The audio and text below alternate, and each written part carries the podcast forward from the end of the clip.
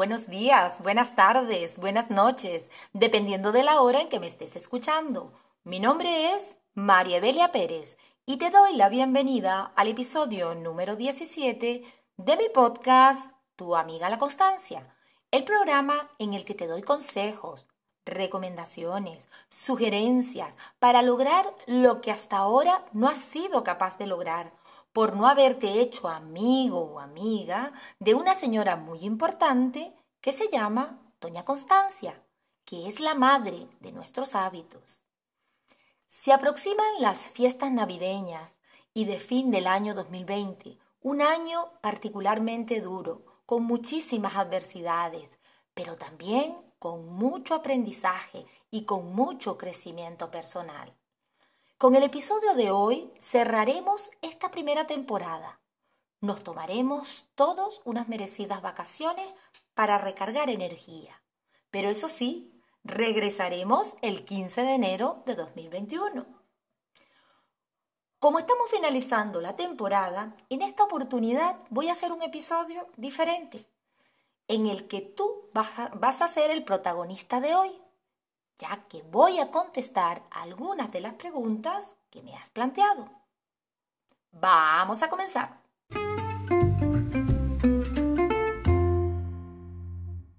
A continuación vamos a escuchar la primera pregunta del día que nos la dejó Carmen. Adelante.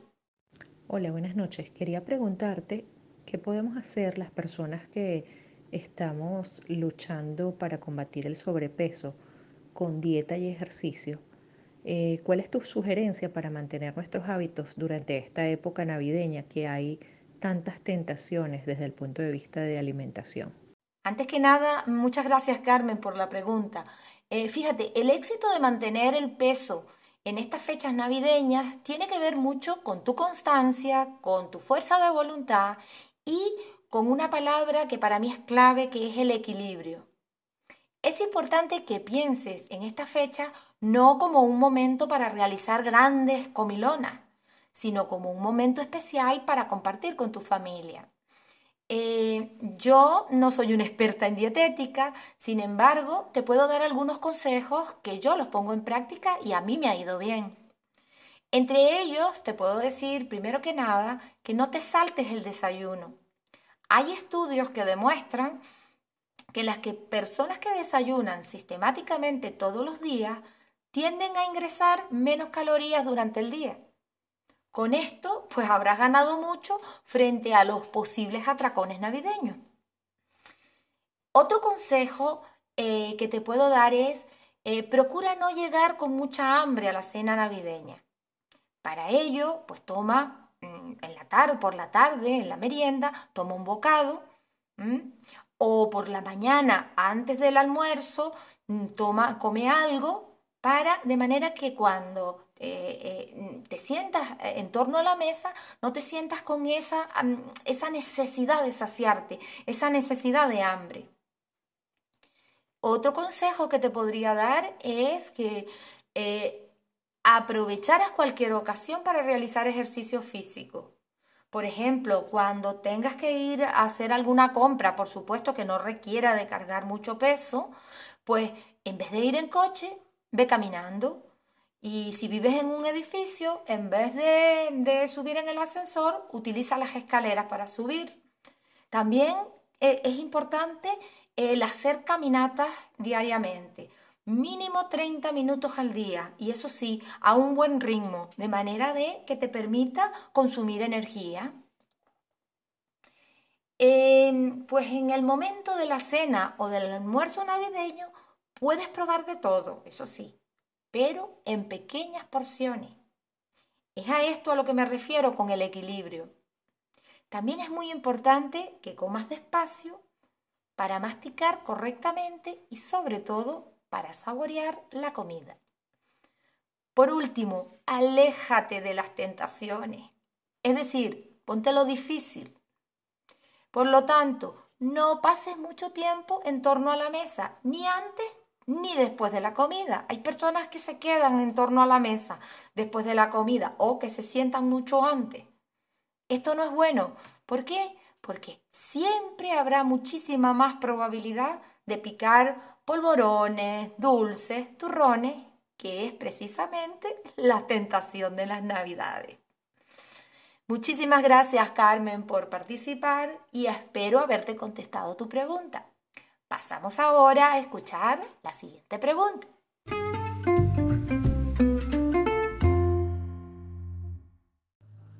Buenos días, María Belia. ¿Me puedes explicar la diferencia que hay entre relajación, mindfulness y meditación? Gracias. Muchas gracias, Fran, por tu pregunta. Eh, me preguntas entonces la diferencia entre relajación, mindfulness y meditación. Pues te digo, no me considero una experta en la materia, pero sí una persona que ha leído y sobre todo que me interesa bastante el tema. Te voy a intentar explicar esta diferencia desde mi punto de vista. Eh, cuando hablamos de relajación, nos referimos a aflojar el tono muscular de nuestro cuerpo y a desvanecer los pensamientos, hasta llegar a un estado de confort pleno, tanto mental como físico. Se puede hacer la relajación a través de diferentes técnicas. Una de ellas es la relajación muscular progresiva de Jacobson que consiste en realizar tensión y distensión de los diferentes grupos musculares, es decir, apretar y aflojar cada parte de tu cuerpo.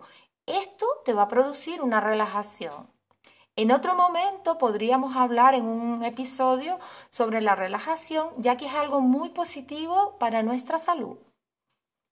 Ahora bien, eh, mindfulness, mindfulness, que es el otro concepto, eh, como bien lo he dicho en un episodio anterior, es, para mí es una forma de vida que se basa en la capacidad de dirigir la atención conscientemente al momento presente, es decir, al aquí y a la hora, y mantenerte en él sin juzgar lo que estás percibiendo. Por lo tanto, eh, si estás practicando mindfulness, puedes estar o no puedes estar relajado.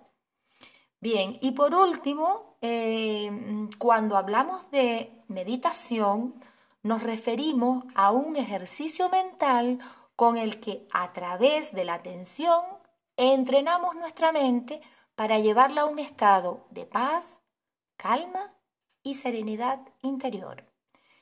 Espero que te haya ayudado a diferenciar entre estos tres conceptos.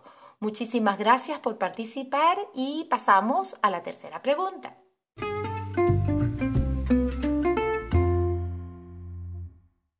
Hola María Belia. Primero que nada, felicidades por tu podcast. La verdad es que me gusta un montón. Escucho cada episodio cuando sale o tan pronto como puedo. Quería hacer una pregunta, o más que una pregunta sería un comentario. Eh, para que me digas desde tu punto de vista qué he hecho bien en este caso y cómo puedo aplicarlo a otros hábitos. Lo resumo un poco. Eh, yo tengo un tratamiento para la caída del pelo que debo aplicar diariamente. Si no se aplica diariamente no es efectivo. Eh, hace ya dos o tres años el tratamiento lo estaba aplicando de una forma muy regular, una vez o dos por semana, o incluso menos. Sin embargo, desde hace ya unos tres o cuatro meses se me ocurrió concatenar unir eh, ese tratamiento a un hábito que, era intrínseco ya a mí, que era el acto de cepillarme los dientes antes de ir a dormir. Coloqué el bote de, loción que me debo aplicar en el pelo al lado del cepillo de dientes y de esta forma, eh, de manera inmediata, apenas termino de cepillarme los dientes por la noche, me aplico el tratamiento. Eh, puede parecer una tontería, pero bueno, yo estoy muy contento con este logro porque hace que esté cumpliendo con el tratamiento y que esté viendo los resultados. Quería entonces también preguntar, bueno, exactamente cuál ha sido el mecanismo que, he aplicado eh, en este hecho y cómo podría, bueno, hacer mm, este tipo de, de, ejemplos o aplicarlo a otro ámbito. Gracias. Te felicito a ti, Brian, porque realmente por lo que me estás contando, has seguido la primera ley para establecer un hábito, que es hacerlo obvio. Tenías claro el hábito que querías incorporar, que era el echarte el tratamiento para la caída del pelo.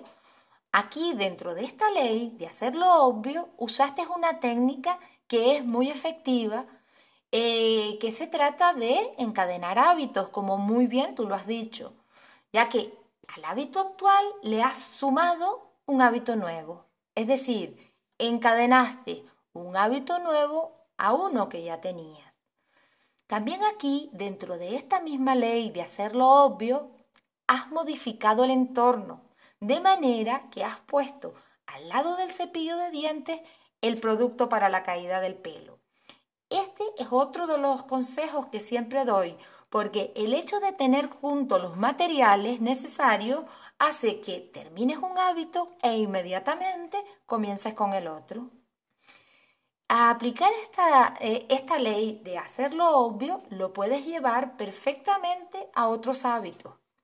También es importante que cuando quieras incorporar un hábito nuevo, apliques la segunda ley, que es hacerlo atractivo. ¿Y cómo? Pues encadenando a este hábito nuevo otro hábito o conducta en la que tú disfrutes. De manera que te plantees hacer primero el hábito que estás incorporando para después hacer el segundo del que disfrutas. También es importante cuando incorpores nuevos hábitos que te lo pongas por favor sencillo y fácil. Este es el error de muchas personas que se mm, plantean eh, poner un hábito nuevo pero lo ponen demasiado difícil. Por lo menos hasta que lo conviertas en rutina, es importante que sea sencillo y fácil. Luego, en la medida de que ya lo incorpores, pues sí podrás aumentar tanto en tiempo como en complejidad. Espero haberte reforzado tu planteamiento. Te recomiendo que incorpores este aprendizaje a nuevos hábitos en este 2021. Muchísimas gracias por participar y pasamos a la última pregunta.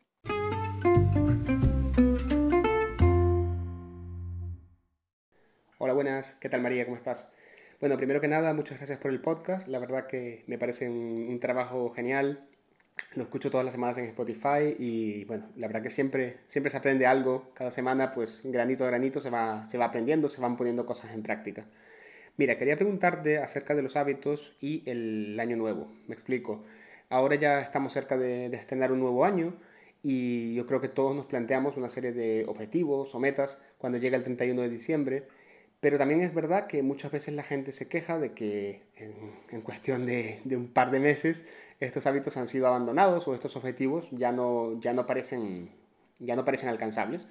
Quería preguntarte, bueno, tu opinión acerca de esto y si tienes alguna técnica o algún ejercicio para conseguir pues, que este año esas propuestas que nos hacemos mm, tengan un mayor recorrido y bueno, la mayoría de ellas puedan, puedan ser conseguidas. Un saludo y muchas gracias. Gracias Willy por participar. Eh, tienes muchísima razón cuando dices que con las uvas de fin de año pues hacemos un montón de promesas, eh, un montón de objetivos por lograr para el año nuevo. Mm, muchos empezamos con mucha fuerza, con muchas ganas a cumplir esos objetivos, pero rápidamente empiezan las excusas y con la rutina diaria se nos olvidan esos objetivos. Yo te recomiendo que en este fin de año, primero, te identifiques realmente con la persona que quieres llegar a ser. Eh, para ello, mm, imagínate que tu objetivo sea ser una persona más productiva, pues para ello pregúntate, ¿cómo sería yo si fuera una persona productiva? ¿Cómo me comportaría? ¿Qué haría yo? ¿Y qué no haría yo? Hacer esta reflexión es muy interesante porque puedes descubrir muchas cosas que no estás haciendo ahora. Segundo, eh, escribe un objetivo a cumplir a lo largo del año y ese objetivo desmenúzalo en pequeños objetivos. Por ejemplo, si tu objetivo es prepararte unas oposiciones a lo largo del año, divide ese temario en diferentes apartados, que serían los pequeños objetivos. Tercero, establece un sistema, es decir, establece un procedimiento a seguir, por decirlo de alguna manera. Tienes que buscar un lugar fijo para trabajar o, para estudiar, mejor dicho. Tienes que programar lapsos de tiempo diario para estudiar los apartados del temario. asignándole fecha de inicio y fecha de finalización de, ese apartado. Eh, también tienes que comprometerte contigo mismo. ¿Y esto cómo lo logras? Pues a través del registro diario, de firmar el registro diario. Es decir, una vez que has cumplido el objetivo del día que te has marcado, pues tú, firmas como que lo has cumplido. Em, una vez que hayas realizado el objetivo para el día, pues premiate. Premiate con un pequeño regalo, no tiene que ser grandes cosas. Algo que te guste, pero eso sí, que no te haga daño. Eh, ¿Qué otra cosita comentarte? Bueno, también es importante que cualquier hábito, mm, cualquier hábito nuevo que tú quieras incorporar en tu día a día, tienes que hacerlo que se haga para ti obvio, que sea para ti atractivo, fácil y satisfactorio. Yo te recomiendo que escuches nuevamente el episodio número 4, donde te explica detalladamente estas leyes. Muchísimas gracias por participar. Y hasta aquí el programa de hoy.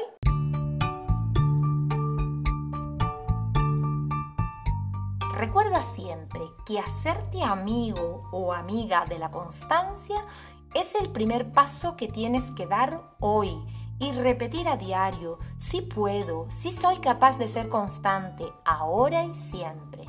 Y hasta aquí esta primera temporada. Muchísimas gracias por permitir expresarme, gracias por escucharme y darme la oportunidad de llegar a tu mente y a tu corazón. Recibe de mi parte un fuerte abrazo virtual en estas Navidades y el mejor de los deseos para que pronto apase esta amarga realidad que hoy vivimos. Recuerda que volveremos el 15 de enero de 2021 Mientras tanto, si no has escuchado todos los episodios de esta temporada, te invito a que los escuches. Para ello, puedes seguirme como tu amiga La Constancia en mi Instagram, en mi canal de YouTube o en las diferentes aplicaciones de podcast como por ejemplo Evox, Spotify o cualquier otra que tengas a la mano asegúrate de suscribirte para que no te pierdas la próxima temporada. Adiós, hasta el año que viene.